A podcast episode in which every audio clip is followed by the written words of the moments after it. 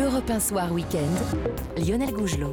19h30, 20h, le panorama d'Europe 1 Soir Week-end avec cette question que nous posons donc ce soir en marge du premier anniversaire de la guerre en Ukraine. Après 12 mois de combat, de dévastation, pourra-t-on un jour juger les crimes de guerre commis par certaines troupes russes lors de leurs offensives?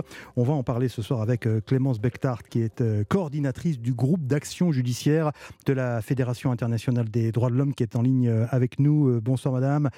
Sommes également euh, avec euh, Gérard Tcholakian, avocat membre de la Commission Liberté et Droits de l'Homme au Conseil national du barreau. Bonsoir maître, vous êtes avec nous euh, en studio.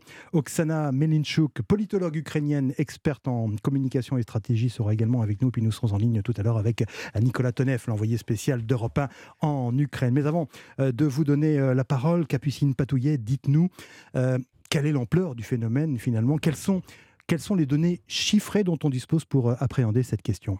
Eh bien Lionel, selon le Haut Commissariat des Nations Unies aux droits de l'homme le 30 janvier dernier, on recensait 7155 victimes civiles, 33 000 selon les autorités à Kiev. Par ailleurs, 10 millions de personnes, soit un quart de la population ukrainienne, auraient fui leur foyer depuis le début de la guerre. Selon le dernier décompte du procureur général ukrainien communiqué en fin de semaine, 9 500 civils ont été tués, dont 461 enfants.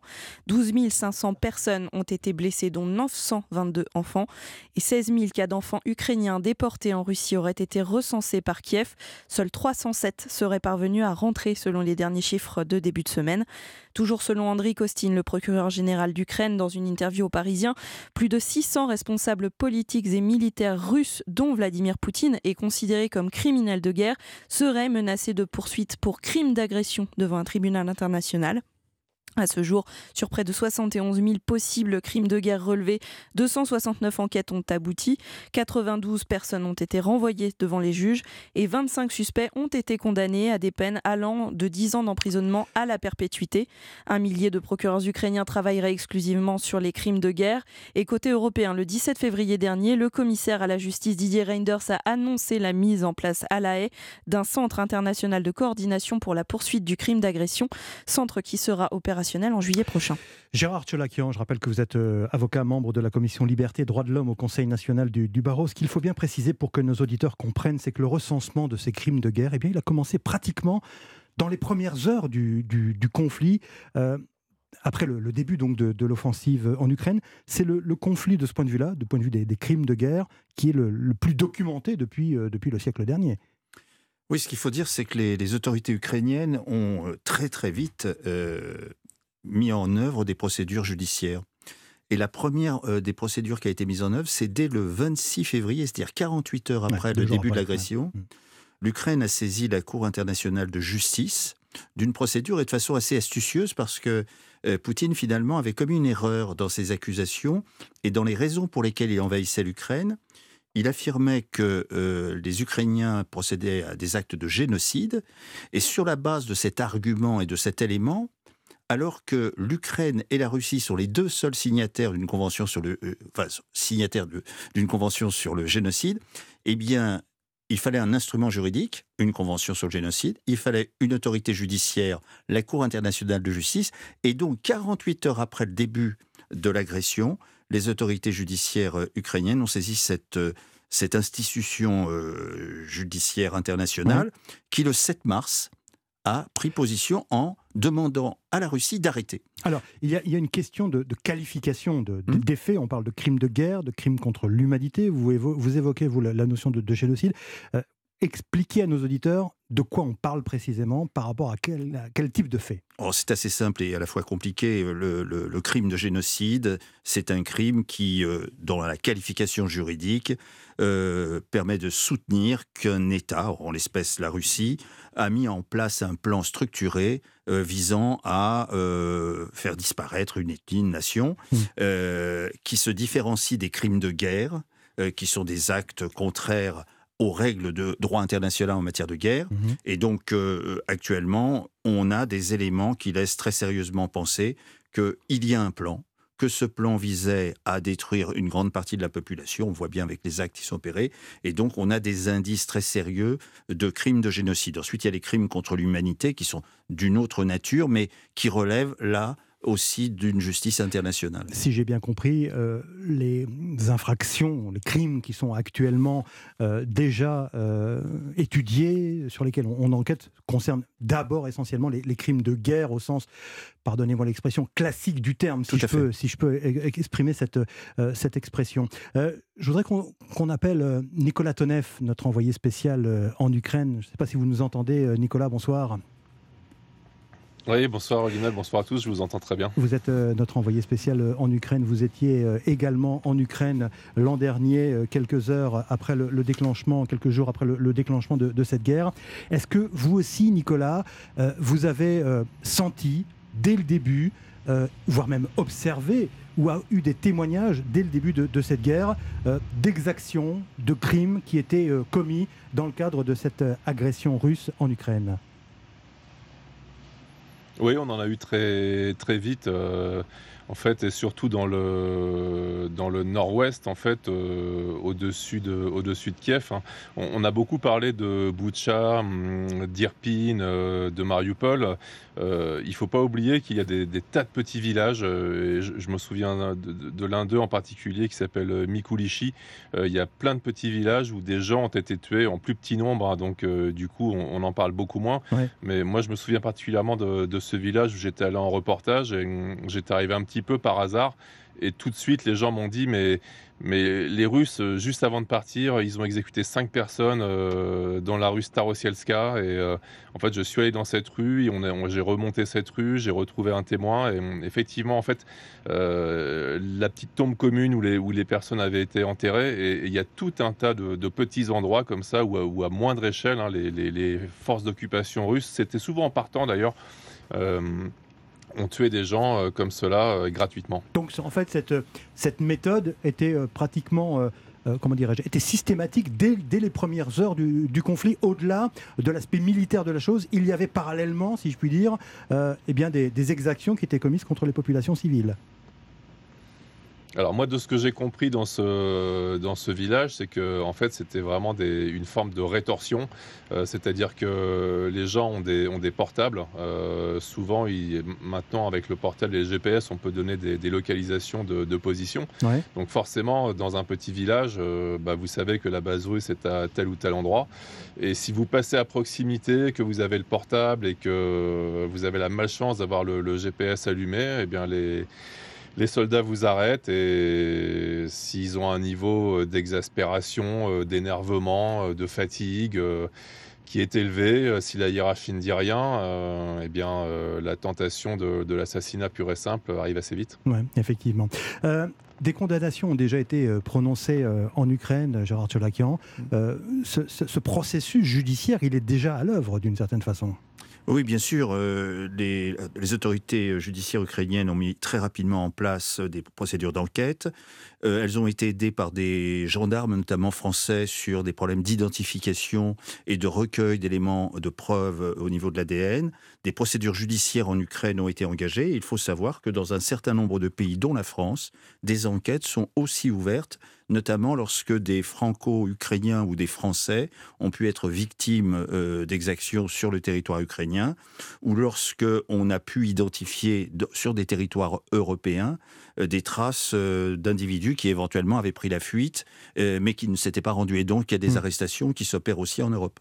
nous sommes en ligne avec Oksana Melnichuk, politologue ukrainienne, experte en communication et stratégie. Bonsoir, madame. Est-ce que vous nous entendez? Bonsoir, je vous attends très bien. Vous êtes euh, particulièrement sensibilisé évidemment euh, à ces questions, euh, à cette question de, la résolution de des problèmes juridiques autour de, cette question des, crimes de guerre qui sont perpétrés en Ukraine. ce qui est important dans, le cadre de, ces enquêtes qui sont menées aussi bien au niveau ukrainien qu'au niveau international, hein, on le rappelle, il y a, deux aspects eh bien, c'est la collecte des témoignages et des preuves. Est-ce que cela se fait concrètement depuis le, début de, de, l'offensive? Oui, ça se fait systématiquement et c'est vrai qu'on a une grande aide de la part de France. D'ailleurs, euh, les gendarmes dont on a déjà parlé ici, ils sont amenés une technologie qui permet de faire très efficacement la récolte des données, etc. Mais ce que je voudrais dire que il n'est pas uniquement de la crime, crime de la guerre. Nous, nous parlons, les Ukrainiens parlent aussi de la crime de l'agression.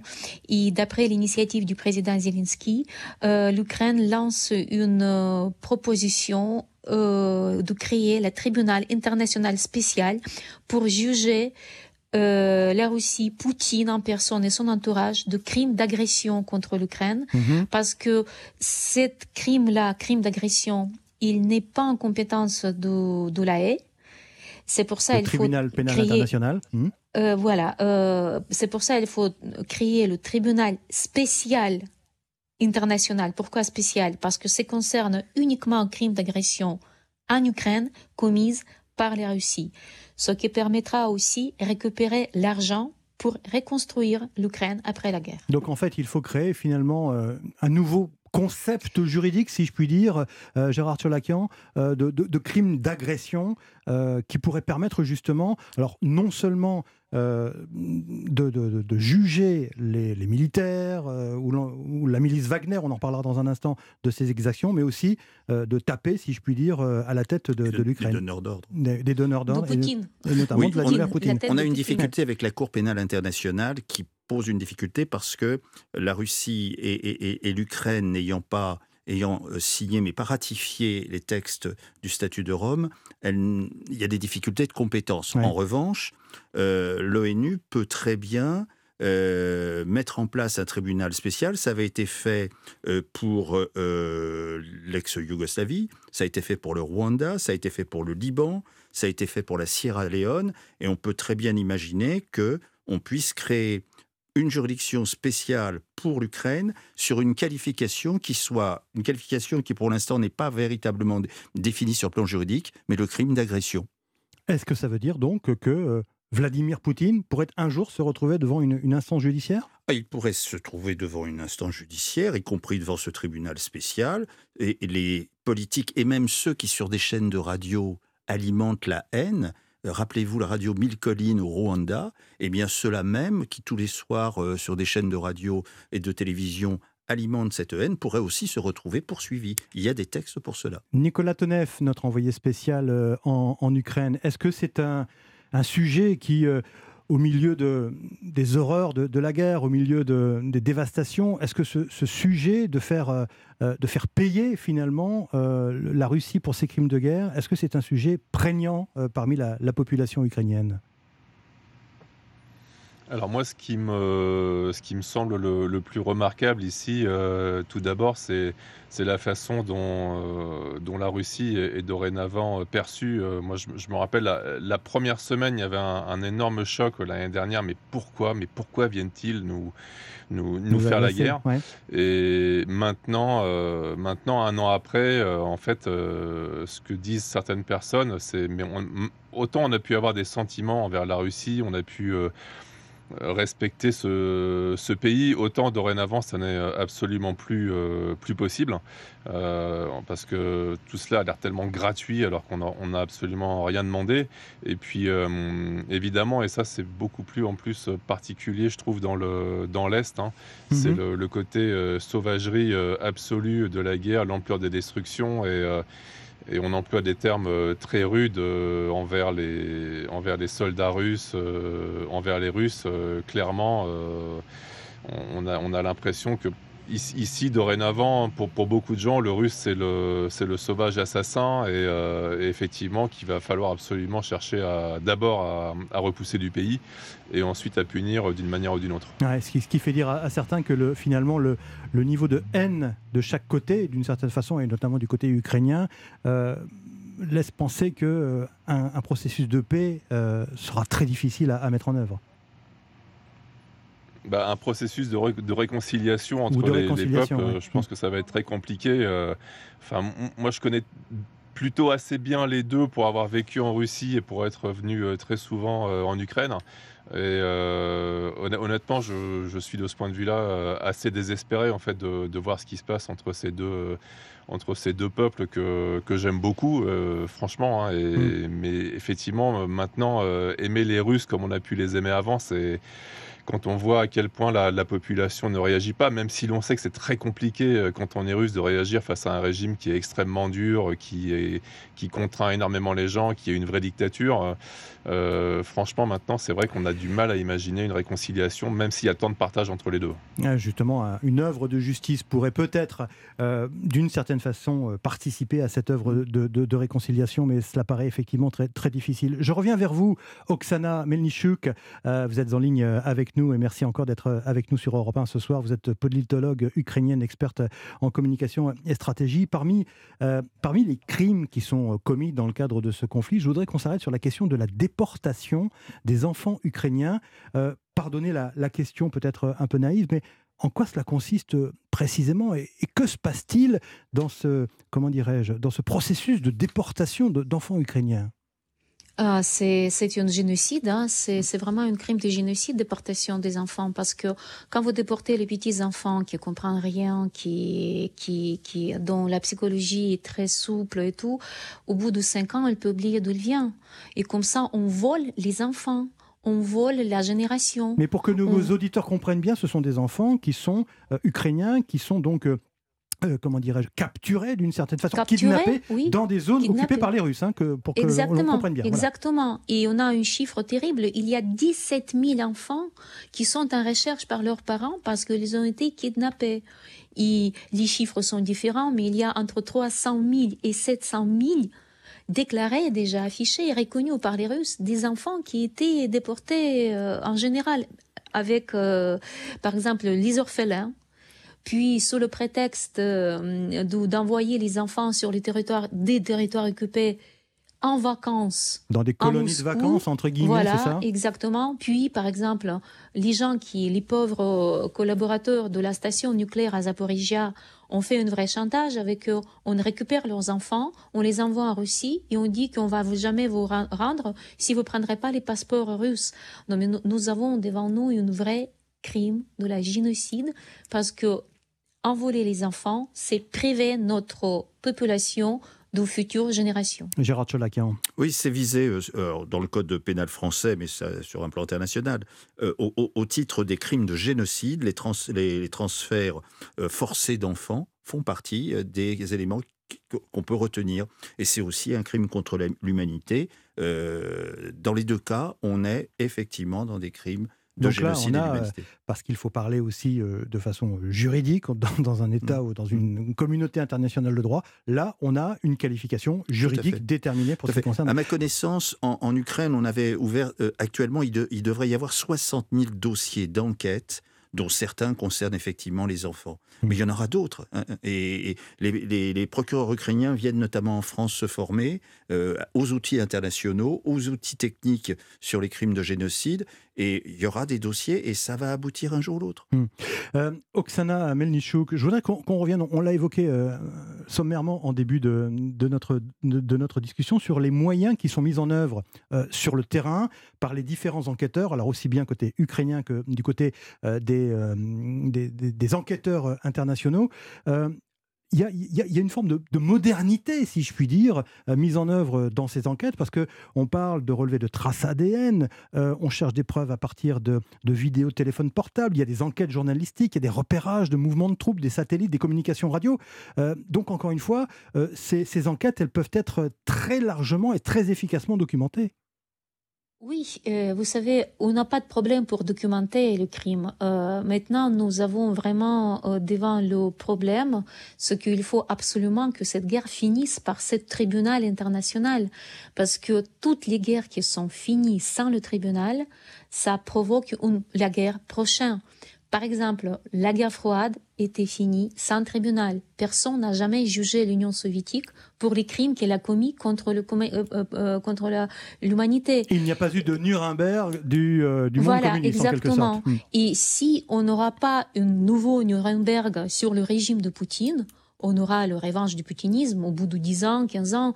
Ça, c'est interminable. Donc, on a vraiment besoin de finir cette guerre par le tribunal international pour mettre fin de l'autoritarisme en Europe. Hum. Gérard Tolakian ah, bah, Le crime de génocide n'a pas été jugé dans l'Empire ottoman euh, s'agissant des Arméniens en 1915.